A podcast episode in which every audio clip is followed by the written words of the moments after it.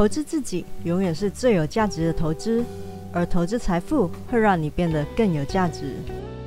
大家好，这里是财富自由的路上，定期为大家带来理财观念与投资知识。我是 Felicia。这几天集中市场稍微比贵买市场弱一点点，但目前看起来仍然是多方趋势没有改变。上个礼拜五台股跟着美股急杀下去，可能会吓到一些朋友啊。但你看美股跟台股隔天就重新涨回去了，表示支撑还是蛮强的。美股最近会有大型的金融机构的财报出炉，那看市场的情势，目前应该也是观望为主啦。今天的美股稍微有点弱，目前看起来也只是高档的整理而已。之前就说过，创高或者是突破都很容易拉回回撤支撑的。尤其是纳指到现在其实还是蛮强势的。那台股的电子成交比重之前一度跌到十五帕，以台股电子企业的加速和市值来说，是低的太不合理了。但毕竟物极必反，现在也反映了最不合理的情况应该是过去了。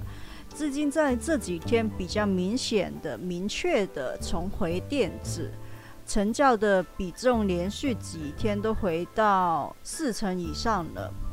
那如果满手是钢铁啊、航运股的朋友，想要转往电子，要留意一下电子的族群其实是很大的，有一些已经默默上涨了一段时间，还在高档，但是有一些在低档。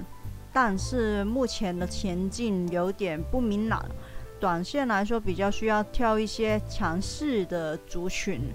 其实要是资产有比较平衡的配置，电、传、金都持有一些的话，就不太需要换来换去了。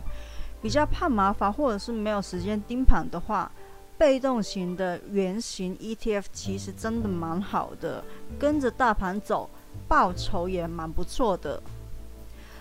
市场的资金转换的过程会有一些阵痛，波动比较大也是正常的。短期要留意的是，资金是否有良好的交接。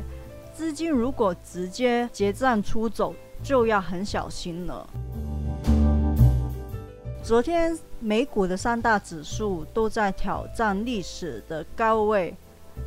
代表着半导体的 ETF SMH 也酝酿要创高，台股的电子股也终于开始跟上美股的上涨。那台积电星期四会有法说会，美股挂牌的 TSM 已经开始先上涨了。昨天台股的二三三零也跟上了。录音的当下是美股的盘中时间，TSM 目前是上涨了大概一点四趴左右。看起来是有人提前卡位，但法说会之后的星期五可能会有震荡了，要看投资者对法说会的内容买不买单。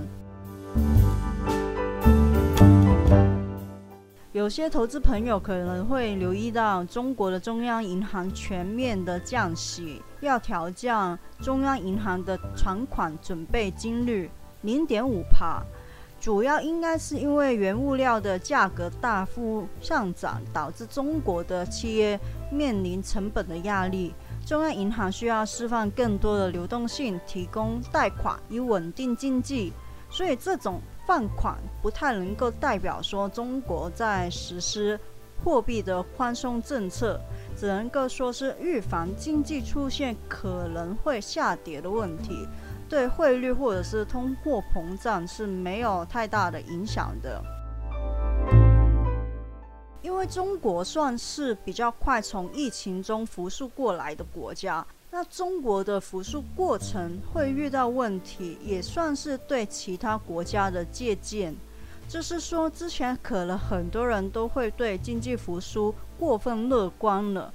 但实际上，经济复苏的过程中，其实很可能会有一些颠簸的。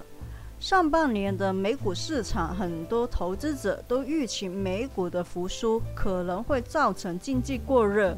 上个月还在担心通货膨胀的问题，但现在又来担心的是复苏的增长力度不足。市场的变化真的是蛮快的哦。那如果经济复苏真的放缓的话，那么成长股又会重新被关注了。像经济学家 David Rosenberg 就有提及到，七月初发表的就业报告中显示，工作周缩减和实际工资的下降问题，需要留意第三季度可能会出现 GDP 增长的明显放缓问题。他在另外的采访中也说明了，美国的经济增长已经出现放缓的迹象，并且。他预期会维持低利率、低通胀的环境，会有利成长股的发展，对科技、医疗、消费必需品等板块会是利好。但是对于房屋、汽车、工业生产等需要经济复苏带动的行业，就不是一个太好的消息了。他认为美国联邦储备局会比较保守，不会采取过硬的做法。那我认同经济复苏会放缓，连储局也不太会做很积极的加息行动。但是收减 QE 规模的风声已经放过好几次了，所以收减 QE 应该会是今年底或者是明年初一定会发生的事情。那么长期利率来说，很大机会还是会持续的增长，因此。能不能够维持真正的低利率、低通胀的环境，我会画一个问号。但不可否认的是，下半年的市场环境对成长股或者是很多科技股来说，多半都会比上半年来的友善。尤其是成长股已经压抑了半年，很多在去年估价太高的成长股也已经回到比较合理的价格跟估值了。甚至很多都打出蛮漂亮的底部了，即便未必像 David Rosenberg 说的那么有利成长股的发展，但至少比较坏的情况也应该已经过去了。成长股在下半年开始应该会有出头天了。老实说，市场和资金本来就会轮动的，所以最简单的做法就是平衡配置，资产不要太单一。避免过度集中的风险，电传金都持有一些，价值股跟成长股都配置一些，投资组合就会更稳健一些了。